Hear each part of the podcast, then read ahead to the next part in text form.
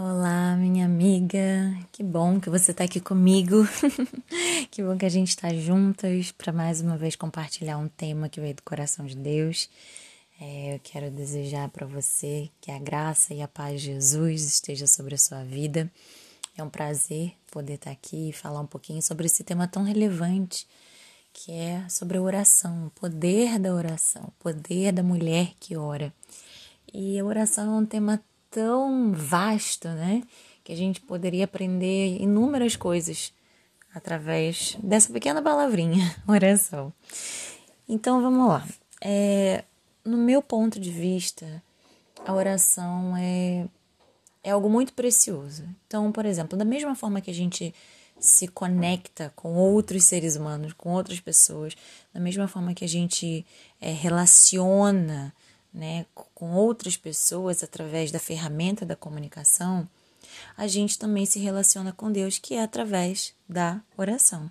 Então, oração nada mais é, né, essa, do que essa ferramenta pela qual a gente se relaciona com Deus, com o nosso Pai. Porque é a forma como a gente expõe o nosso coração para Ele, é a forma como ele expõe o coração dele para gente, né, nos nossos momentos de intimidade, enfim, das diversas maneiras que Deus tem para falar. A oração ela não precisa ser necessariamente verbalizada, ela pode ser uma oração silenciosa, porque a gente sabe que Deus é onisciente, né? Ele sabe aquilo que está no nosso pensamento. Mas isso não significa que a gente não devorar. Pelo contrário, né? Foi uma ordenança de Jesus. Por quê, gente? É, e aí que está o o meu conceito, assim, principal que eu acho. Isso é um conceito meu, tá? eu acho que todas as orações são efetivas. Por quê? Porque Deus ouve todas elas. Todas elas, todas. Nada passa despercebido aos, aos olhos do nosso Pai, principalmente aos ouvidos dele, né? Então, toda vez que a gente ora, o Senhor nos ouve.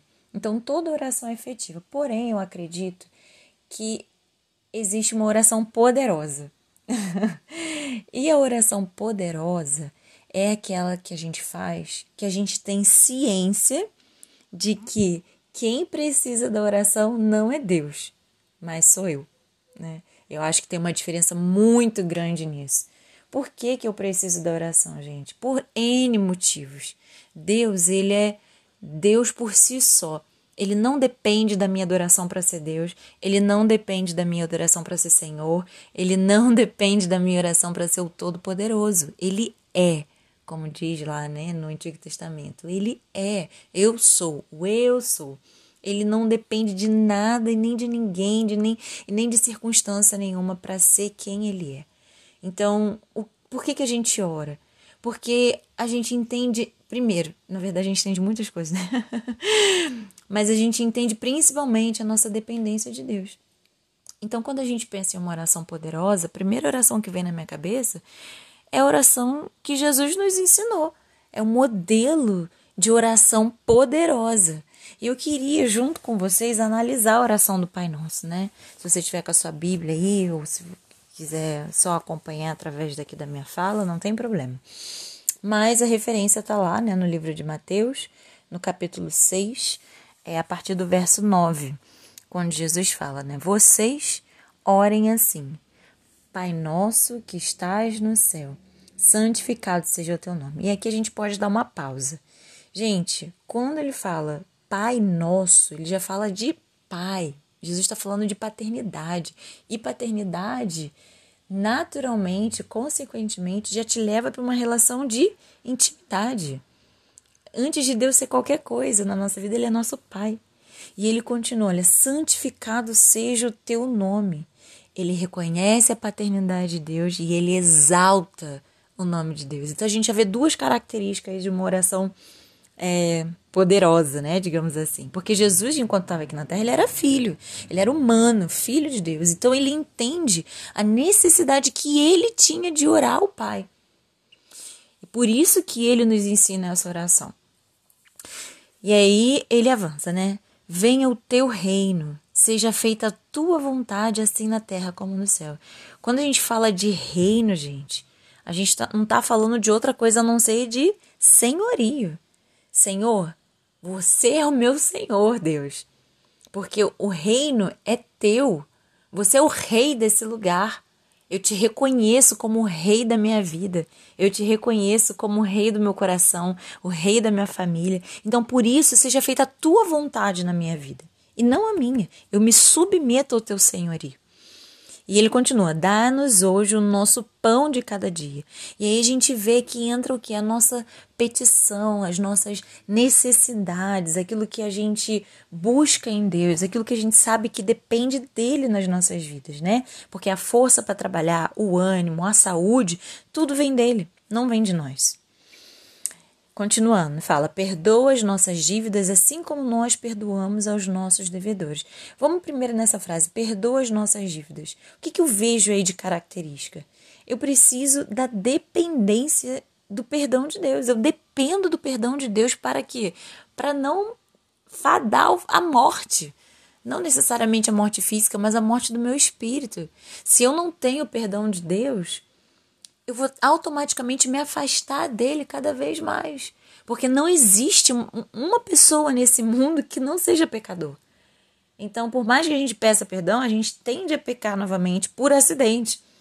E aí a gente carece do perdão de Deus. Então eu estou declarando minha dependência do perdão dele. E ele fala: assim como nós perdoamos aos nossos devedores. E isso, gente, é um ato de obediência. Porque quanto mais eu conheço a Deus, mais eu amo o Senhor e, consequentemente, eu estou disposta a obedecê-lo, né?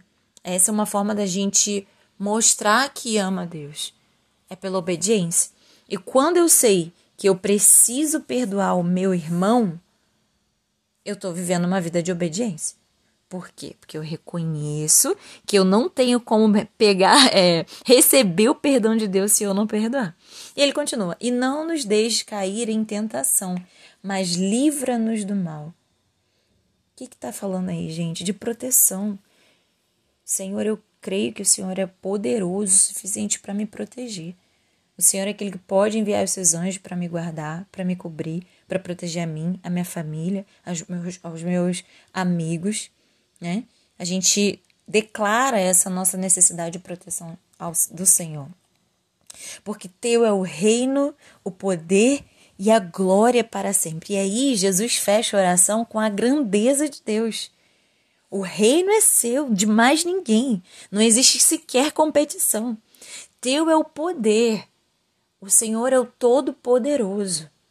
E a glória é tua, a majestade do Senhor, a sua grandeza incomparável. Então, gente, se a gente fizer uma varredura aí no Pai Nosso, eu acredito que esse sim seja o modelo de oração que o Pai pede de nós, enquanto mulheres, enquanto filhas, enquanto esposas, enquanto é, professoras, líderes, é, enfim, independente da área de, de vocação. Que a gente possa ser essa mulher que ora de forma poderosa, sabendo que a oração vai ter um efeito primeiramente em mim, no meu entendimento sobre quem Deus é, no meu caráter sobre quem eu sou, porque a nossa caminhada com Cristo é diária. Todos os dias a gente precisa se render aos pés dele, colocar o nosso coração diante dele e falar: Senhor, som do meu coração e vê se em mim há algum caminho que não te agrada e me põe no caminho que te agrada, Senhor. Mas para isso tem que ter uma predisposição no nosso coração em chegar até Ele, para que Ele sonde, porque a gente não tem condição de sondar o nosso coração. Então, eu acredito que quando a gente tem essa, essas ferramentas na nossa consciência, a nossa oração deixa de ser uma vã repetição e simplesmente uma é, não só repetição, mas uma petição, né? Que a gente vive só pedindo, pedindo, pedindo, pedindo, pedindo, pedindo, e às vezes a gente esquece de exaltar o nome do Senhor, de reconhecer o senhorio dele, né? De reconhecer a grandeza dele, de reconhecer que nós somos íntimos. Então, que a nossa oração a partir de hoje possa ser uma oração poderosa no sentido de que a gente aplica os conhecimentos que Jesus nos ensinou as diretrizes né, que ele, ele nos ensinou através da oração do Pai Nosso, e que a gente entenda que quem precisa da oração somos nós e não o Senhor. Que Deus te abençoe e que você tenha uma ótima semana em nome de Jesus.